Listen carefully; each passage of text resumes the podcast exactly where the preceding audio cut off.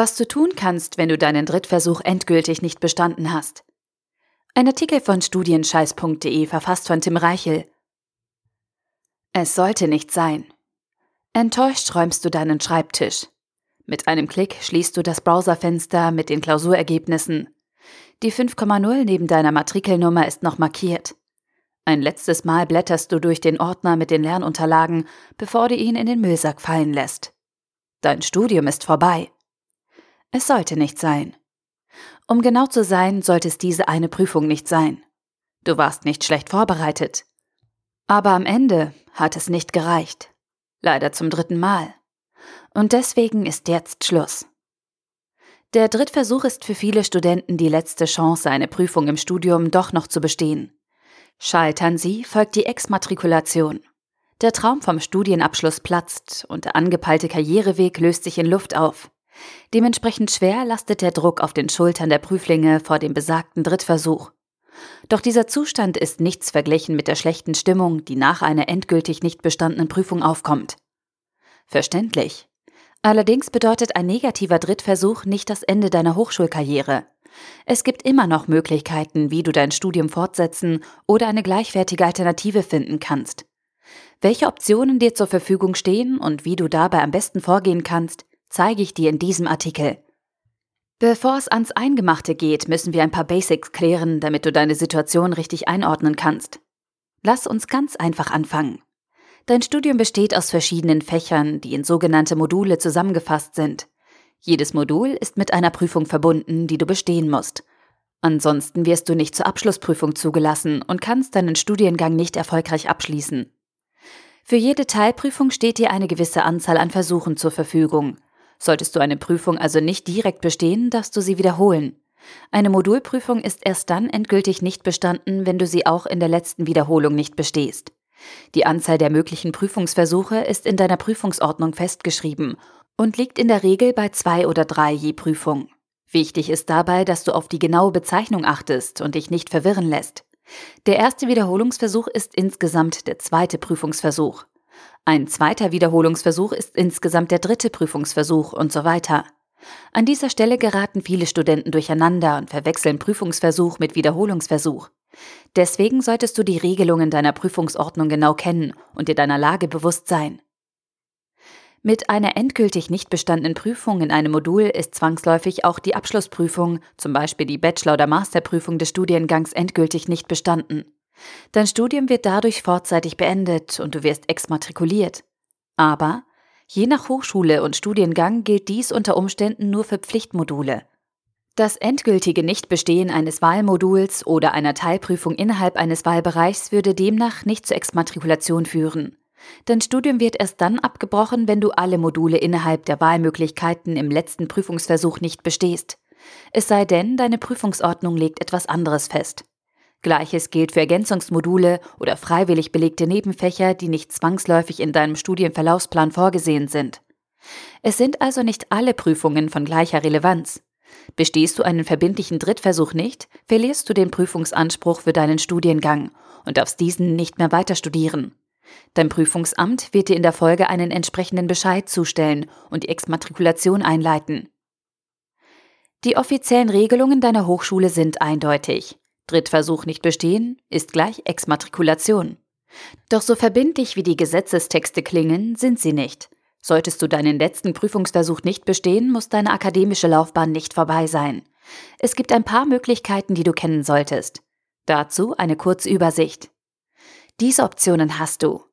Prüfungsordnung lesen, Prüfungseinsicht, zusätzlicher Wiederholungstermin mit Härtefallantrag, mündliche Ergänzungsprüfung, Prüfung substituieren, Hilfe wahrnehmen, Widerspruch einlegen, Prüfung juristisch anfechten, Studiengangswechsel, Hochschulwechsel und Hilfe suchen. Sehen wir uns diese Punkte nun etwas genauer an. Prüfungsordnung lesen. Der erste Schritt nach einem nicht bestandenen Drittversuch besteht darin, deine Prüfungsordnung zu lesen. Selbst dann, wenn du deine Prüfungsordnung bereits kennst, ist eine genaue Lektüre zu diesem Zeitpunkt zwingend erforderlich. Der Grund? In der Prüfungsordnung sind alle Regeln deines Studiengangs definiert. Und zwar verbindlich. Und dazu gehören auch die genauen Prüfungsregelungen und deren Rahmenbedingungen. Nur wenn du die Prüfungsverfahren im Detail verstanden hast, kannst du deine Lage korrekt bewerten und Handlungsmöglichkeiten abschätzen. Deine Prüfungsordnung bildet deine prüfungsrechtliche Anspruchsgrundlage. Neben der exakten Anzahl an Prüfungsversuchen solltest du auch die Prüfungsbeschreibungen, Fristen für Widersprüche und zuständige Anlaufstellen innerhalb deiner Hochschule genau studieren. Prüfungseinsicht wahrnehmen. Viele Studenten geben nach einem nicht bestandenen letzten Prüfungsversuch viel zu früh auf. Sie nehmen das Prüfungsergebnis kampflos hin und schließen im Moment der Notenbekanntgabe mit ihrem Studium ab. Doch das ist zu früh. In jedem Fall solltest du zumindest die Prüfungseinsicht wahrnehmen und dir deine Prüfung samt Bewertung ansehen. Erstens hast du nichts zu verlieren, außer vernachlässigbar wenig Zeit. Und zweitens findest du möglicherweise Korrekturfehler, die zusätzliche Punkte und damit vielleicht eine rettende 4,0 bringen. Geh die Einsicht daher mit Bedacht an und arbeite dich sorgfältig durch deine Prüfungsunterlagen. Erstelle ein eigenes Gutachten der Korrektur oder fertige eine Kopie der Prüfungsunterlagen an, falls dieses Vorgehen an deiner Hochschule zulässig ist. Wenn die Möglichkeit besteht, sprich mit dem Prüfer oder dem Aufsichtspersonal über die Bewertung. Beseitige Unklarheiten und versuche den Bewertungsspielraum für zusätzliche Punkte zu hinterfragen. Plumpes Falschen funktioniert in der Regel gar nicht gut. Zusätzlicher Wiederholungstermin mit Härtefallantrag.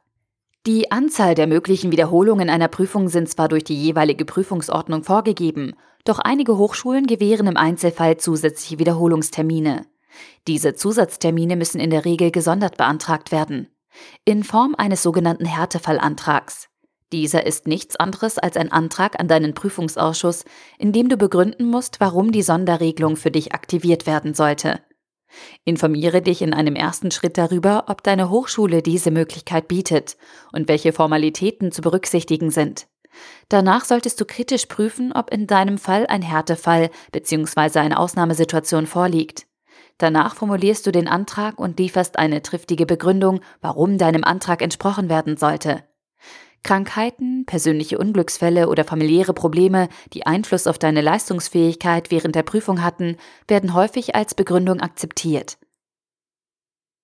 Mündliche Ergänzungsprüfung Neben einem zusätzlichen schriftlichen Wiederholungstermin existiert an einigen Hochschulen die Möglichkeit zu einer mündlichen Ergänzungsprüfung. Diese Prüfungsform ist selten und stellt eher eine Ausnahme in Deutschlands Hochschullandschaft dar.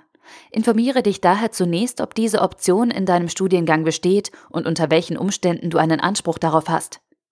Bei einer mündlichen Ergänzungsprüfung wirst du auf Bestehen oder Nichtbestehen geprüft. Das heißt in Noten 4,0 oder 5,0. Die Prüfung findet unregelmäßig und üblicherweise nach Absprache mit dem Modulprüfer statt. Die inhaltliche Ausgestaltung einer mündlichen Ergänzungsprüfung ist variabel.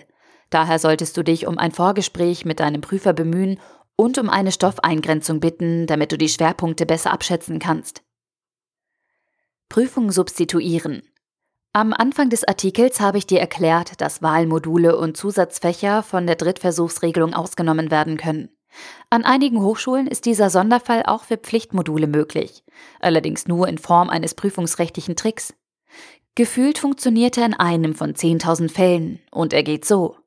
Solltest du eine Pflichtprüfung endgültig nicht bestanden haben, stellst du einen Antrag an deinen Prüfungsausschuss und bittest um eine Substitutionsmöglichkeit für das entsprechende Modul.